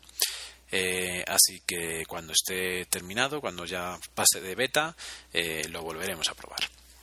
Y creo que con esto eh, pues he hablado todo lo que quería hablar del Apple TV. El problema de los subtítulos realmente a la larga lo que ha hecho es mejorar eh, mis subtítulos, ¿no? Aunque sean con ese fondito y ya está. Y realmente pues eh, bien, bien, contento con él. Va mucho más fluido que el anterior, evidentemente. O sea, eso sí que se nota. Eh, va tan fluido que a veces eh, gráficamente eh, da problemas. O sea, cuando estás bajando una lista, baja tan rápido. O sea, cuando bajas una lista puedes dejar pulsado el botón de bajar en una lista y baja rápido. Pero si tú le vas dando uno a uno, baja tan rápido que hace como hay unos movimientos raros los, eh, los botones. Eh, de modo que no, eso así que es, es muy agradable eh, que no se cuelgue tanto como el otro. El otro va como rankeando desde la primera versión, no desde no, no cuando lo fueron actualizando. Desde el principio fue así, desde el principio iba mal. O sea, desde el principio la fluidez de ese aparato nunca ha sido la adecuada. Así que bueno, contento con mi Apple TV nuevo. Eh, comentar también, comenté en el anterior podcast que si compraba el Apple TV me compraría eh, eh, el aparato para colgar el, TV Try para colgar el Apple TV viejo en la habitación y, me llegó el, TV Try muy bonito, muy bonito. Todos los que tengáis un Apple TV de la primera generación y queráis tenerlo colgado sobre la pared, desde luego aprovechad antes que desaparezcan porque pues, supongo que dejarán de fabricarlos. es muy bonito, es de metracrilato aprovecha las hendiduras que tiene por debajo el Apple TV, de modo que de frente no se ve absolutamente nada del aparato, del metaclato, no se ve absolutamente nada, salvo eh, el anillo que tiene alrededor el cable de, de, poder, de, luz, el cable de la luz, que es el que hace que evite que se venga hacia el frente. Entonces, de modo que lo que es el aparato es una plancha de, de metacrilato plana, cuatro salientes en los cuatro lados que se incrustan dentro de, de las hendiduras que tiene a todo alrededor de la parte de goma, todo alrededor del Apple TV viejo, incrusta ahí y lo único que sobresale es ese anillo cuadradito que a través de él metes el cable de la luz y hace que ya quede fijo a ese aparato, ¿no? Te viene con los tornillos de varias longitudes, con los con, con los tacos eh, para la pared y te viene con el LED que yo eso no sabía muy bien si eso venía o no venía, y efectivamente viene con el LED. El LED es un LED blanco que viene dentro del metacrilato con los dos bornes por fuera y un cablecito USB que se mete en esos bornes. Entonces el cable lo puedes quitar, si no te gusta y si no vas a utilizarlo, puedes quitar el cable y lo, tiras, lo guardas, ¿no?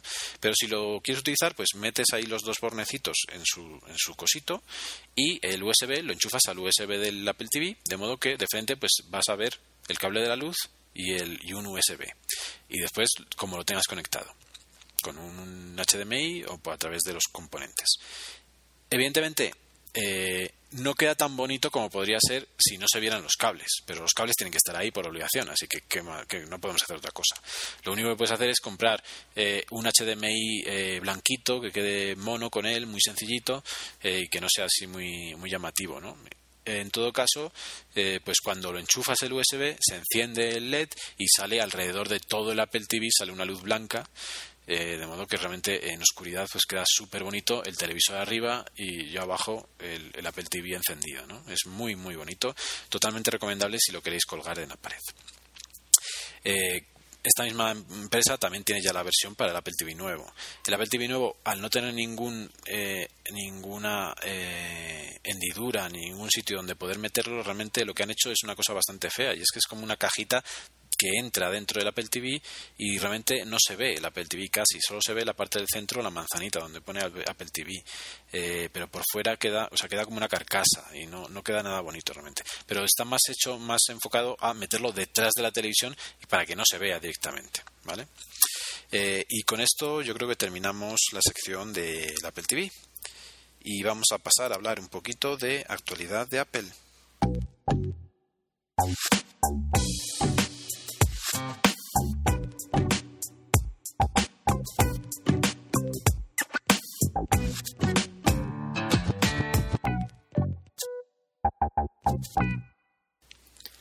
Bueno, en la actualidad de Apple, desde luego hay que hablar del, del iPad 2, ¿verdad? Eh, pero sobre todo, y pues realmente, o sea, ¿qué puedo decir yo sin haberlo visto del iPad 2? Poca cosa. Me gusta mucho que sea mucho más fino. Eh, volvemos a lo mismo. La gente empieza a criticar todo, eh, las cámaras. A ver, es que, o sea, es absurdo pensar que alguien se va a ir con el iPad 2 a hacer fotos. O sea, no está hecho para eso. La cámara de atrás está hecha para el FaceTime también. O sea, por mucho que para el vídeo sea 720p y lo que tú quieras, la cámara de atrás también es para el FaceTime. Porque si tú quieres hacer un vídeo, no tampoco lo vas a hacer con el iPad. Entonces, que la gente no sea tan pesada con que qué cámaras tan malas ha metido eh, Apple. Primero, o sea, no puede meter componentes mejores en lo que no necesita porque si no se le subirían los precios. Y si quiere competir con la competencia, tal como está compitiendo ahora, siendo el más barato, que es la primera vez en la historia en la que Apple es el más barato entre la competencia, pues no puede meter cámaras de 8 megapíxeles. Eh, de modo que eh, pues las cámaras están para los que están, es muy pequeñito, muy finito, eh, en blanco es muy bonito y los smart cover eh, no protegen nada, pero son muy chulos. ¿Qué es lo interesante del iPad 2? Pues la potencia gráfica. Básicamente esa es la gran baza con la que cuenta para los que para mucha gente, o sea, para todos los que no tienen iPad, pues no, pero para todos los que tenemos iPad querer cambiar es simplemente por eso. O sea, yo no creo que nadie se plantee cambiar el iPad porque sea más fino o porque tenga cámaras, sobre todo lo de las cámaras. O sea, porque sea más fino, igual hay gente que quiere tenerlo más fino. Pero realmente lo de las cámaras me parece absurdo. Eh, porque no, porque realmente no, no, es algo tan, tan usable. Eh, la potencia gráfica, nueve veces más potente, eh, me parece algo increíble, ¿no? de modo que es muy recomendable para todos los que lo utilicéis para cosas más o menos pesadas. Eh, realmente es muy interesante. Yo hace poco eh, en Keynote abrí una presentación de 80 eh, diapositivas y le costó Dios y ayuda abrir la presentación. De modo que para, o sea, ya para mí sería una buena opción tener el iPad 2 porque sé que lo vea, esa potencia la le voy a sacar rendimiento. Como decíamos antes, eh, los juegos con el iPad 2 y con el Apple TV, o pues en el Apple TV no, con la televisión directamente a través del cablecito HDMI, eh, van a ser una virguería. O sea, este, el Real Racing 2, eh, poder ver en la televisión la carrera y en tu y en tu iPad el volante, porque realmente es lo que es, ¿no? Con toda la telemetría y demás, es que eso es, es increíble. La verdad es que es increíble. ¿Qué más? ¿Qué más eh, se puede decir de, del iPad 2? Eh, realmente eh, es, es, muy muy interesante. Es, es un aparatito muy coqueto, al ser mucho más fino, pues realmente llama la atención todavía más. Y, y realmente pues una verguería, ¿no? ¿Cuáles son las dos cosas que a mí me, me han interesado de, de, su salida? Pues que saliera GarageBand para iPad y iMovie para iPad. La primera decepción fue cuando mm, se vio que el iMovie no iba a funcionar en el, en el iPad original. Eh, cuando desde iTunes le pides que se instale o, desde la app, no, desde la App Store creo que es eh, te dice no es compatible porque no tiene cámaras o sea como que está diseñado para hacer para editar los vídeos que él mismo está grabando eh, bueno realmente es una pena yo lo he, instalado. Eh, hay formas de instalarlo en el iPad 1 a través de a través de una aplicación de la aplicación que con la que puedes eh, ordenar las, tus, tus gadgets. Eh, la pondré ahí, pues yo creo que todo el mundo sabe de qué hablo, ¿no? a través de una aplicacióncita, si no lo busques en Google, instalar iMovie en el iPad 1 y, y es muy fácil, desde un Mac, por lo menos. Eh, eh, realmente funciona muy bien. O sea, las limitaciones que pueda decir Apple será lo de la cámara, porque eh, la fluidez del, del programita funciona muy bien y realmente pues es más completo que el de iPhone pero pues sigue teniendo muy poquitas plantillas, que es lo que yo creo que en, en, estos casos es lo que más se necesita, ¿no? Plantillitas para tener una buena introducción y tal, y unas transiciones bonitas. Pero en todo caso, muy interesante y muy divertido. Eh, la otra cosa es eh, GarageBand. GarageBand funciona eh, en ambos iPads sin problema. Eh, o sin problema que diferencie un iPad del otro, porque realmente los problemas son palpables para, para, para, algunas personas. ¿no? primer problema, pues que cuando salió el GarageBand del ordenador no era compatible con el del iPad. Eh, segundo problema, que hoy es el día que han actualizado GarageBand del ordenador para que sea compatible con el iPad, pero realmente solo es compatible de iPad hacia ordenador, no de ordenador hacia iPad, lo cual es bastante curioso. Eh, junto a eso tienes eh, otro problema. Esto eh, podéis escuchar, si habéis escuchado a, a Emilcar hablando con, con, los chicos de iCharlas, eh, lo comentaban, y es un problema grave que uno, en cuanto se pone a, a, mover un poquito el programa, te das cuenta. Y es que no hay forma eh, de meter eh, nada externo al programa. O sea, todo lo que tú puedes trabajar dentro del iPad es eh, lo que has creado dentro del iPad. Si has creado voz, grabas voz, la guardas. Si has creado eh, un instrumento, lo guardas y puedes después hacer la canción todo junto, ¿no? Eh, pero realmente no hay una forma de incorporar tus singles. De modo que, por ejemplo, si yo quisiera hacer el, podcast desde el iPad con GarageBand, pues no, podría, no puedo terminar la edición en el, en el GarageBand. No solo no puedo terminar la edición, sino que resulta que este podcast he empezado a grabarlo con GarageBand y eh, tiene unas limitaciones de tiempo que pues por defecto, de hecho, eh, solo te deja como, no sé, 8, segundos, 8 compases o no sé lo que hace. Eh, tú le dices qué compases quieres que grabe. Eh, de voz, estamos hablando de voz para utilizarlo para un podcast, ¿no? puedes ponerle automático, en ese caso ya se extiende, pero se extiende durante unos minutos. O sea, seguramente o escucharéis, escucharéis el cambio de sonido porque seguramente tenga mejor calidad que el programita que utilizo con el audio memos. Pero, pero realmente eh, mm, son unos minutos los que te permite grabar, o sea, después se corta. Eh, la otra cosa es que mm, o yo, o yo no lo he visto o en principio me parece que tú grabas eh, esa, esa, esa versión, esa, esa línea de tiempo y no puedes añadirle otro otro cachito de detrás hasta que no te metes ya en la parte de añadir eh, nuevos eh, nuevos singles nuevas cosas. Eh, o sea no es no es no está diseñado para grabar con él vale no está diseñado para grabar con él en absoluto. Totalmente o sea no.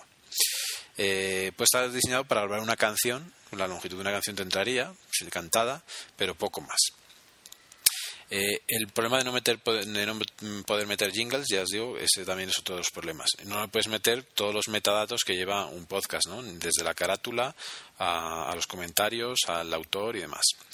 Eh, de modo que realmente eh, el, el GarageBand pues ha quedado lo que en un principio a mí me hizo mucha ilusión, pues realmente yo veo que no le voy a sacar partido profesional, digamos, no le voy a sacar. Eh, ¿Quién le puede sacar mucho partido? Sobre todo los que tengan guitarra. La gente que tenga guitarras, eh, guitarra eléctrica o acústica, le pueden sacar mucho partido porque eh, la cantidad de amplificadores que tiene y, no tener que tener un amplificador, sino que directamente con el, con el con el iPad poder utilizarlo de amplificador, pues realmente es muy interesante, ¿no? es muy bonita la interfaz, puedes utilizar muchos amplificadores, pedaleras, eh, de todo, ¿no? Es muy chévere, muy bonito. Em, los pianos, las baterías, pues también están muy interesantes y realmente, pues eso sí es cierto lo que dicen que eh, cualquier persona sin ningún talento musical, como puede ser yo, eh, en cinco minutos puede hacer una canción eh, que suene bastante interesante, ¿no? bastante bonita, con distintos instrumentos. pero ya, nada, nada más, nada más y realmente es una decepción para a nivel de podcast, desde luego es una decepción. la otra cosa es que sí puede ser que haya alguna diferencia de rendimiento entre el iPad original y el 2 porque em, cuando tú entras en la parte de grabar voz, eh, te permite tener ahí como una mesa de mezclas eh, de, voces, ¿no? De voces predeterminadas. La típica de robot, la típica de ardillita y demás, ¿no? Eh, mm, en el iPad original no puedes, mientras estás grabando, cambiar de voz. O sea, tienes que parar la grabación, cambiar la voz y volver a grabar. No hay una opción de em, de grabar continuamente. Yo supongo que en el iPad 2 sí se puede hacer eso, porque tiene mejor velocidad de proceso. Eh, espero que sea que sí, porque si no, pues realmente no tiene tanta gracia. A mí me hacía mucha ilusión tener así el iPad de lado con el ordenador eh, y poder hacer algún efecto. Esto es lo típico que lo utilizas una vez y no lo puedes utilizar, pero me hacía ilusión tenerlo ahí. Pero no, no sirve para nada porque tienes que cortar la de otra grabación para cambiar de efecto. Eh, de modo que en general, pues eh, otra picia, eh, otra picia que, pues, eh, no sé, que a uno le deja frío, ¿no? Y sobre todo lo de la incompatibilidad con el ordenador, eso es algo tremendo, ¿no? Pero bueno, en fin, ¿qué se debe hacer? Eh, ¿Qué más eh, tenemos que decir de, cosas de novedad? Bueno, pues eh, aparte del iPad 2, se avecina, se avecina el nuevo sistema operativo para nuestros ordenadores, que a la larga es lo que realmente nos debería importar más. se avecina Lion y con él se avecinan muchas, muchas cosas nuevas. Mm, yo he estado probando la beta eh, y realmente, aparte de que la beta en sí funciona muy bien, eh, pues eh, a mí no se me ha colgado, de hecho, pues las, las, cosas nuevas que puedes ir viendo pues son realmente muy, muy interesantes. Lo primero que hay que, que mencionar, pues que se llama Lion. ¿Qué significa eso? Pues que es el último, o sea, es el último MacOS X, o sea, está claro, o sea, a nadie se le puede escapar que, va a ser el último. O sea, después de ese no va a llamarse MacOS X. O sea, vamos a, vamos a ir a otro, a otro sistema operativo eh, todavía más evolucionado, ¿no? Eh, ¿Por qué no? Porque después del rey de la selva, ¿a quién van a poner? O sea, no tiene sentido. El, el lince ibérico, no. O sea, después del león no pueden eh, poner ningún otro otro felino al sistema operativo que, que pueda darle más importancia, ¿no? De modo que estamos ante el último sistema operativo que vamos a llamar MacOS X. Em, tiene muchas eh, novedades y, aparte de las novedades eh, funcionales que vamos a disfrutar, eh, hay una cosa muy clara y es que la interfaz ha cambiado y ha cambiado hacia la interfaz Touch. Por mucho que en la anterior keynote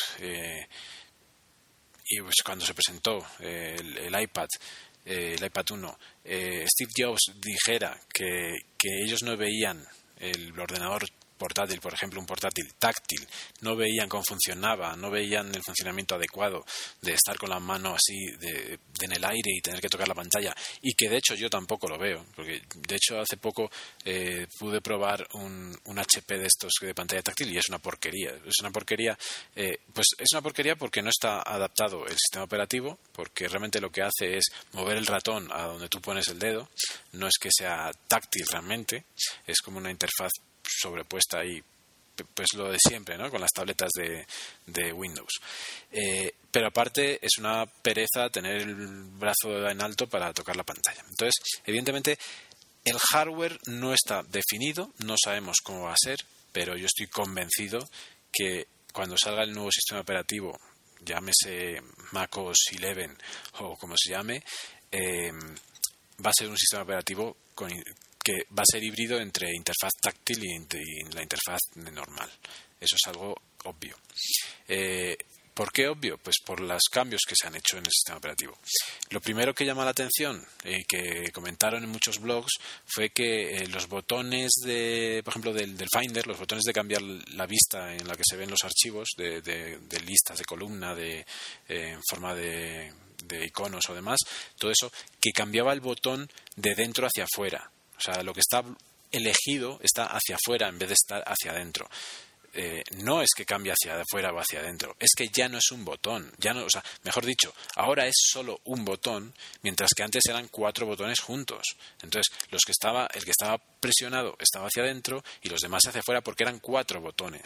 Ahora es un solo botón que es deslizante. O sea, por eso es así, o sea, porque es deslizante. De modo que es evidente que es táctil. O sea, es una interfaz táctil. Eh, ¿Qué otras cosas? Lo del scroll.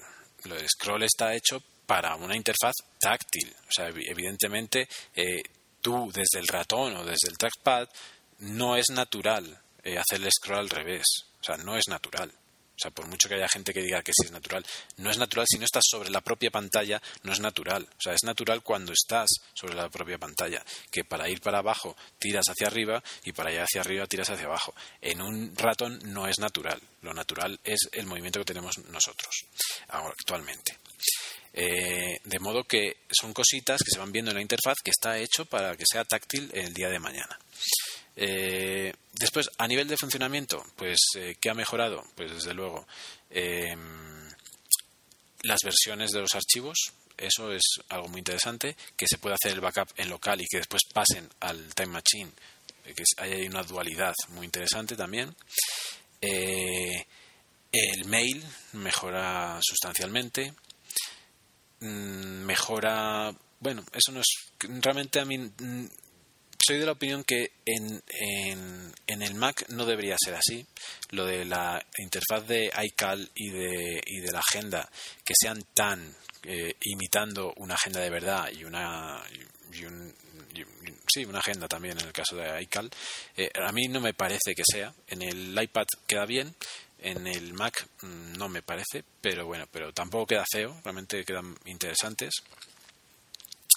Eh, todo va a ir hacia una forma mucho más minimalista. Los iconos, igual que en el iTunes, pues vuelven, se vuelven blancos y negros en, el iFinder y demás.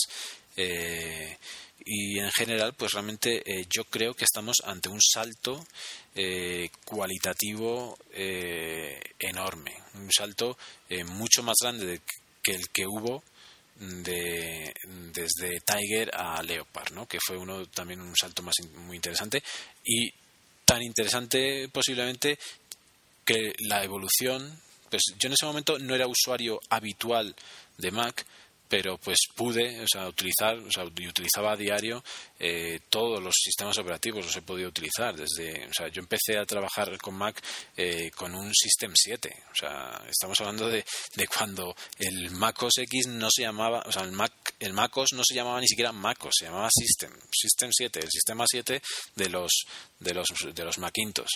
Eh, desde el sistema 7, el Mac OS 8 y MacOS 9, que eran muy similares, o sea, cada vez mejores las gráficas y demás, pero realmente muy similares, el MacOS 10, el 10.0, era básicamente el MacOS 9 eh, a nivel de, de, usabilidad era igual. O sea, no tenías el dock, tenías todas las aplicaciones arriba a, la derecha, eh, las abiertas, igual que en el dock se veían el puntito, ahora se ve el puntito de las abiertas, pero realmente em, la funcionalidad era igual y yo creo que hubo un paso eh, un paso muy importante eh, cuando llegó eh, Tiger. O sea, Tiger, Tiger para mí ha sido el sistema operativo más estable que ha habido y el que era moderno, el que llegó ya a ser moderno.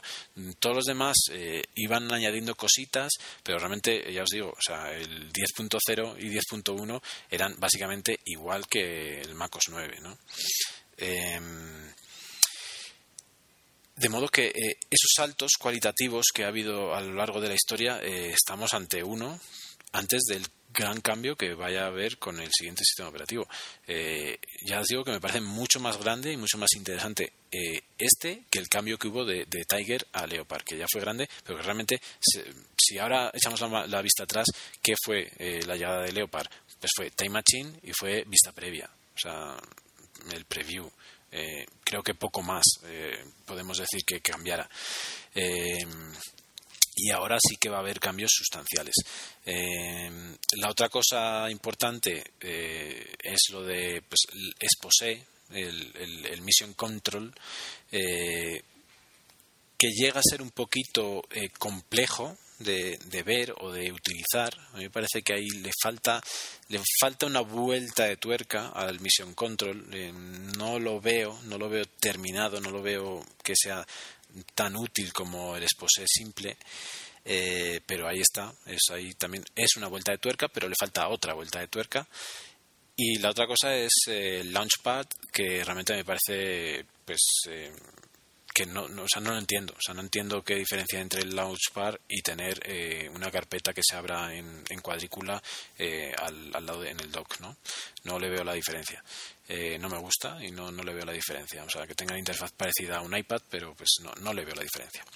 En todo caso, os digo que, que es, eh, va a ser un cambio muy importante y realmente estoy deseando que llegue, ¿no? Eh, que pueda utilizarlo, eh, porque realmente ya digo que es, es el futuro y es el, ese, ese cambio que necesitamos para esa diferencia que, se, que dicen aunque a mí no me parece, que dicen que, que Windows 7 ha, ha recortado a, a MacOS, eh, creo que con esto eh, volvemos a dejar en, con los pantalones abajo a Windows, ¿no? O sea, las funcionalidades, la facilidad de trabajo con MacOS eh, es, es, fantástica y por eso estamos aquí, ¿no? Por eso estamos hablando en este podcast, porque nos encanta Apple.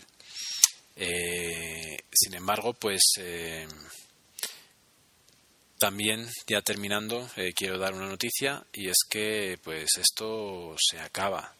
Este podcast eh, llega llega a su fin si no final, final, final, eh, a un fin, a un fin temporal por lo menos. Y sí, bueno, ya hemos terminado las temáticas que queríamos hablar, así que ya pues para despedirme contaros.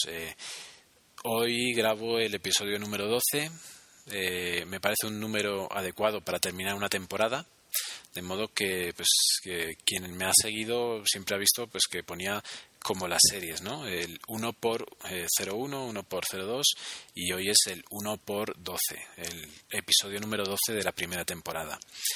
¿Quiere decir que va a haber más temporadas? Eh, no lo sé. No lo sé, pero, pero sí quiere decir que hoy es la último, el último episodio de esta. Eh, ¿Por qué? Pues por lo de siempre, ¿no? Eh, falta de tiempo. Eh, a veces eh, falta de ganas también,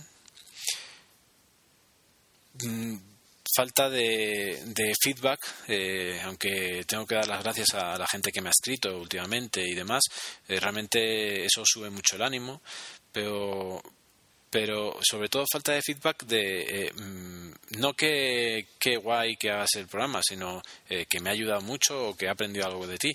Realmente eh, igual estoy haciendo el tonto grabando esto. De modo que, pues antes de parecer tonto, pues prefiero dejarlo aquí. Eh, a los que haya ayudado, pues bien por ellos. A los que no, pues mal.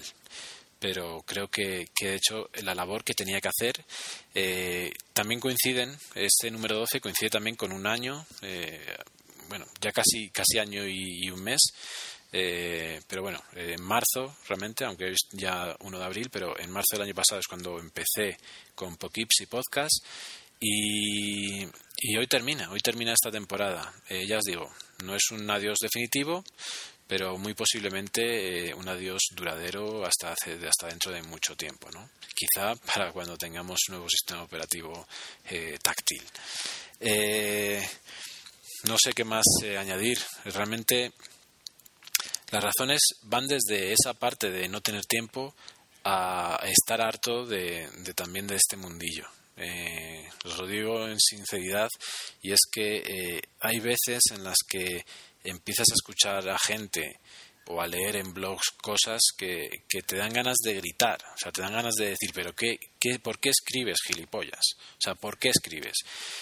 Y yo no quiero ser uno de esos gilipollas. Entonces, eh, antes de volverme mmm, absurdo como, como como programa eh, o antes de, de, decir demasiadas bobadas eh, yo creo que es hora de, de recoger los bártulos y, dedicarse a otra cosa eh, ya os digo o sea el por qué sobre todo es, es por el tiempo pero es que eh, siempre o sea cada, cada vez más este mundillo que seguimos muchos a través de blogs y a través de podcasts se está viciando cada vez más, cada vez más, cada vez más. lees podcast, lees, blogs que son auténtica basura, opiniones que no, no merecen, o sea, no sirven ni para ni para tomar por culo eh, y realmente estoy harto. Estoy harto de bobadas, estoy harto de que hay mucha gente que se cree el centro del mundo, estoy harto de, mm, de que de que no sé, que se crean que, somos bobos, que, que escriban cosas eh, que no llevan a ninguna parte, que hagan revisiones de cosas que no tienen mayor trascendencia. Eh, estoy harto de los divos, así de claro. Estoy harto de esa gente que, que, se cree que se las sabe todas y realmente son muy poquitos los que para mí se salvan, ¿no? Eh, mi, mi lector de feeds cada vez es más pequeñito. Eh, mi iTunes, la parte de podcast, cada vez es de podcast de más, de, más temáticas y cada vez son menos los que quedan de temática Apple. ¿Por qué? Pues porque hay muchos que repiten continuamente lo mismo, eh, hay muchos que no ofrecen nada que uno no sepa eh, simplemente leyendo los titulares, ni siquiera leyendo los, los posts, los titulares de, los, de, de cualquier mm, blog eh, medio relacionado con el tema eh, y que no ofrecen absolutamente nada más, que se pasan dos horas hablando para no decir absolutamente nada más. Eh, bueno, en fin, se me ve que estoy quemado. Realmente estoy quemado, sí, estoy quemado y por eso es una de las razones por las que me marcho. me marcho por la puerta pequeñita, por la chiquitita, por la de por la que me hicieron mis seguidores a la que y la que agradezco, ¿no? Me marcho por esa puerta de, que, me, que, me, ayudaron a crear unas 200 personas, eh, que son las que las descargas que, que se llegan a conseguir eh, rápidamente después de publicar un podcast. Em, me marcho con la frente alta y pensando que, que, he dado una buena opinión, esa nueva perspectiva que quería dar eh, del mundo Apple, eh, me marcho pensando que la he dado durante este tiempo, durante este año. Sé que los 12 programas no son representativos de todo el año, porque se han acumulado en seis meses. Realmente ha habido seis meses sin grabación. Entonces han sido 12 programas en seis meses. Eh, pero aún así, pues he intentado dar esa opinión he intentado centrarme en un tema que me gusta mucho, que es sobre todo eso, todo lo que tiene que ver con el Apple TV, con iTunes. Eh, espero que alguien haya aprendido algo y, creo que ya no, hay más que decir. Eh, el blog seguirá ahí activo hasta que se cumpla la, el, tiempo de, del, de la dirección del dominio, eh, porque no creo que tampoco la vaya a renovar. si llega a ese punto, seguramente el blog vuelva a ser el original, que sería eh. Eh, seguramente siga ahí, seguramente incluso alguna vez, si ya no vuelvo a grabar, sí que escriba algún post, algún post de vez en cuando.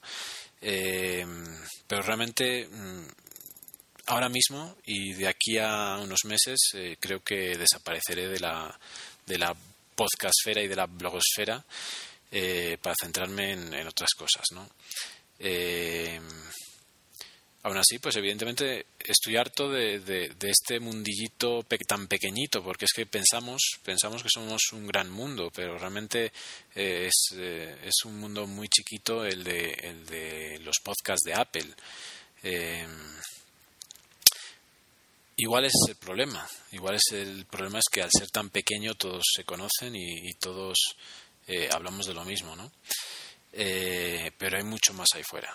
Os recomiendo que os paséis eh, por ahí, por iTunes y miréis otras temáticas, porque hay mucha gente haciendo muy buenos podcasts. yo solía hacer cada, en cada podcast una recomendación. ¿Qué se puede recomendar actualmente? Pues se puede recomendar desde programas de radio que, que por desgracia igual no puedes escuchar en el momento adecuado, eh, hasta podcasts eh, totalmente amateurs, ¿no? de temáticas desde cocina hasta motor, pasando por el cine, de los que hay muchos, y series. pero bueno, en general, no voy a hacer ninguna recomendación, Simplemente la recomendación es que busquéis eh, otras temáticas e intentad eh, intentad no, no, no, estar tan centrados en, en, un tema tan pequeño como puede ser una marca. Eh, seguiré siendo un fiel, un fiel defensor de Apple, evidentemente, y, y lo que creo que debo hacer desde ahora y de ahora en adelante es disfrutarla, disfrutar esa marca, disfrutar esos gadgets, disfrutar mi ordenador y disfrutar todo eso que todo ese mundo pero o sea, todo ese mundo de Apple pero disfrutándolo no no teniendo que hablar ni dar mi opinión eh, incluso te diría que, que, ya ni siquiera aprendiendo o sea eh, hay pocas cosas que, que para mi día a día tenga que cambiar de modo que a partir de ahora quiero disfrutarlo simplemente. Eh, y sin más, eh, creo que llega hasta llega al final de esta, de esta andadura y, y sin fecha para la segunda temporada. Ahí queda eso y quién sabe si, si llegará esa, esa segunda temporada. Eh, un abrazo a todos los que me habéis seguido. un recuerdo muy importante a los chicos de charlas Mm, Miles, Manuel, es uno de los, eh, pues, de los que más me han animado en, muchos, en muchas ocasiones para seguir adelante. Eh, y yo creo que, que ahí seguiré, ahí seguiré aprendiendo de ellos eh, mucho más de lo que seguramente hayan aprendido ellos de mí. un recuerdo a todos los que me habéis escrito a nivel personal, al, mail o a través de, de Twitter. Y, y, y nada, y como siempre os he dicho, eh, nos vemos allá donde estéis. Un saludo y hasta siempre.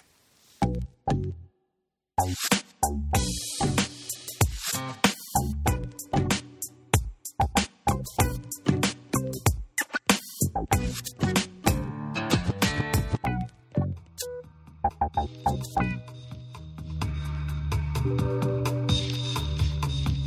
you.